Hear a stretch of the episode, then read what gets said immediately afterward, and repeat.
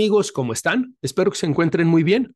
Muchos de ustedes me han pedido que hable sobre la terapia sistémica y para tal efecto invité al doctor Sebastián Galán a que nos hable sobre la terapia sistémica y su experiencia con ella.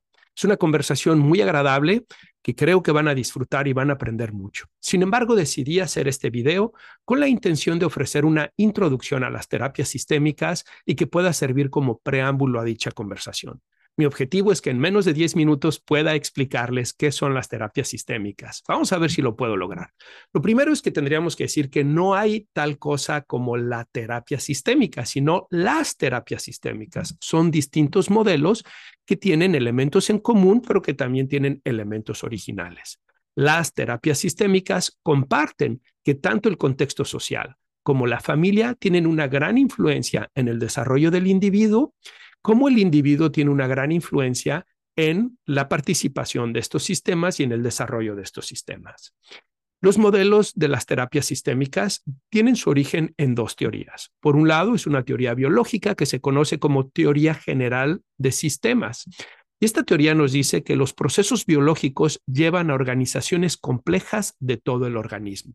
Ustedes podrán pensar, un ser humano no es una célula, sino es el conjunto de las células, pero además es el conjunto de los distintos eh, sistemas, el sistema digestivo, cardiovascular, etcétera. De la misma forma que un automóvil, este es un ejemplo del doctor Sebastián, un automóvil no es el motor, sino el conjunto de sus partes, el motor, las llantas, la carrocería. De tal forma que la teoría general de sistemas nos dice que es en la unión de esas partes que se conforman los sistemas. Por otro lado, las terapias sistémicas tienen su origen en la teoría cibernética. La teoría cibernética son métodos de comunicación y control en organismos vivos y en sistemas computacionales. De estos dos elementos surge las terapias sistémicas. Podrán darse cuenta que tanto desde la perspectiva de la teoría general de sistemas como de la teoría cibernética, se entiende que el individuo forma parte de sistemas en donde el elemento clave es la comunicación. Las terapias sistémicas pueden ser aplicadas tanto a familias como a individuos como a parejas. Hay tres elementos que son importantes o definiciones que son importantes para entender las terapias sistémicas. Por un lado, el sistema, que se puede definir como un conjunto de unidades o elementos en una relación consistente de uno a otro. Por otro lado, los límites y las reglas dentro de los límites. En el sistema y en cada subsistema existen límites y hay reglas de la relación que delimitan a los límites, de tal forma que esas reglas van a servir como pautas de comportamiento, pautas de comunicación, pautas de interacción entre los miembros que forman parte del sistema. Y finalmente el concepto de homeostasis.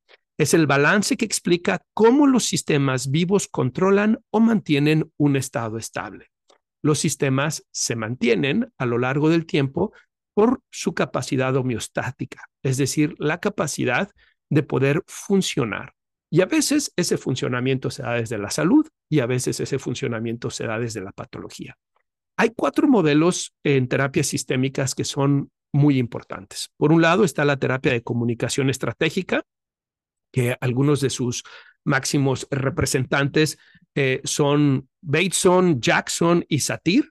Por otro lado, tenemos la terapia estructural de Minuchin, por otro lado, tenemos la terapia de sistemas familiares de Bowen y tenemos una más reciente que se llama la terapia multisistémica de Hengler, que esta busca basarse en evidencia y que todas sus intervenciones estén basadas en evidencia. El doctor Sebastián Galán también nos habló de que existe la escuela de Milán y que existe la terapia sistémica narrativa, de las cuales eh, valdrá la pena profundizar más. Vamos a hablar sobre la terapia de comunicación estratégica. Esta también se conoce como el Double Bind Communication Project y el Mental Research Institute, o de ahí vienen, más bien, más que se conozcan así, es que de ahí surgen. Este Double Bind Communication Project es algo que desarrolló Gregory Bateson y el Mental Research Institute lo desarrolló Jackson. Y de ahí surgen las ideas que van a dar paso a este primer modelo que se llama terapia de comunicación estratégica. Ellos ven la psicopatología como procesos de interacción entre los miembros de la familia más que un proceso intrapersonal de un miembro. Sirve como mecanismo homeostático para el balance y funcionamiento familiar. Es decir, Ellos ven que cuando alguien presenta psicopatología, tiene una función dentro del sistema e incluso funciona dentro de la homeostasis. La terapia de comunicación estratégica nos dice que necesitamos distinguir entre el paciente identificado o indexado y el sistema entero, pero que el objetivo no es el paciente identificado, sino trabajar con todo el sistema. A veces se hace desde el individuo, a veces se hace trabajando con toda la familia o el sistema del que estemos hablando. Y la psicopatología es resultado de lo que ellos llaman la comunicación de doble vínculo. Esta comunicación de doble vínculo es lo que hace que las personas desarrollen su psicopatología porque por un lado se dice una cosa, pero por otro lado se hace algo distinto o se dan dobles mensajes.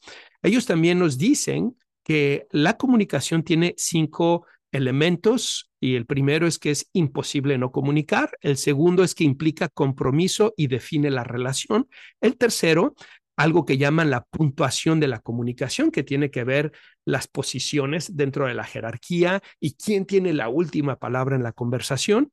También lo que llaman la comunicación verbal y no verbal y la simétrica o complementaria me parece que ofrece un elemento muy interesante para reflexionar sobre la comunicación, del cual profundizo más con el doctor Sebastián en nuestra conversación. El proceso terapéutico tiene un objetivo en la terapia de comunicación estratégica y esa es la metacomunicación. Y para lograr esta metacomunicación, hay eh, cuatro pasos o cuatro elementos importantes. El primero es el desarrollo de la conciencia, que se utilizan estrategias como reetiquetado, reencuadre, prescribiendo el síntoma, reductio ad absurdum. El segundo es escogiendo, y es que eh, eh, ahí se utilizan técnicas como el doble enlace terapéutico y las técnicas paradójicas. También hay un elemento que es la catarsis y que de alguna manera en la terapia cognitivo-conductual pudiéramos asociarlo con la asertividad. Y finalmente el contracondicionamiento. Esos son los cuatro pasos dentro del proceso terapéutico desde la terapia de comunicación estratégica. Vámonos al segundo modelo, la terapia estructural de Salvador Minucci. Él dice que los logros de la terapia individual tienden a desaparecer al reintegrarse en las familias o en los sistemas. Esto es algo que yo he podido ver en mi práctica clínica también. Tal vez se trabaja con el individuo, pero si la familia o el sistema al que pertenece tiene una dinámica patológica, muchos de esos logros se van a ver impactados. Para Minucci, desde la terapia estructural, eh, desde la terapia estructural, la psicopatología se entiende como eh, algo que es mantenido por la dinámica interpersonal del sistema. Por lo tanto, hay que enfocarse en las estructuras familiares patológicas más que en las estructuras intrapsíquicas. Él habla que hay tres tipos de familia. La número uno, familias saludables u organizadas. La número dos, familias desconectadas. La número tres, familias enredadas o no diferenciadas. Y el proceso terapéutico desde la perspectiva de Minucci tiene que ver con dos pasos. Uno es el desarrollo de la conciencia, que significa el entender las interacciones que se dan entre el individuo y el sistema, y que para ello se puede utilizar el enactments o la implementación de las dinámicas en el consultorio con el terapeuta. Y la segunda es el escogiendo, tomando decisiones. Y para eso se necesita llevar a cabo la liberación social, las técnicas para unirse a la familia, la acomodación del terapeuta en el sistema familiar y la mimesis. Y vámonos al tercer modelo que voy a hablar el día de hoy y es la terapia de sistemas familiares de Bowen. Para Bowen, la psicopatología es resultado de la no diferenciación del yo, de la fusión que resulta en un ego indiferenciado de la familia. Es decir, cuando alguien no logra emanciparse de su familia, diferenciarse de su familia, y hay lo que en inglés llamamos el enmeshment, ¿no? este vínculo enredado. También nos dice Bowen que existen las relaciones triangulares. Y esas relaciones triangulares, si no se resuelven, terminan alejándose emocionalmente. Podemos pensar en relaciones triangulares donde es el hijo lo que une al papá y a la mamá, donde es el problema lo que une a la pareja, o a veces la relación triangular incluso puede ser entre esposo, esposa y suegro, o a veces incluso puede ser con el terapeuta. Eh, también nos habla de que hay un proceso de proyección familiar en el desarrollo de la psicopatología y la preocupación por el paciente identificado une a la familia. Lo que nos quiere decir es que muchas veces ese paciente que identificamos como el problemático, el que tiene la psicopatología, en realidad está siendo un reflejo de lo que pasa en la dinámica y muchas veces une a la familia. Em, también para Bowen hay un proceso de transmisión multigeneracional que va desarrollando la psicopatología y esto lo explica desde cómo se da la comunicación y cómo se da la relación entre los miembros.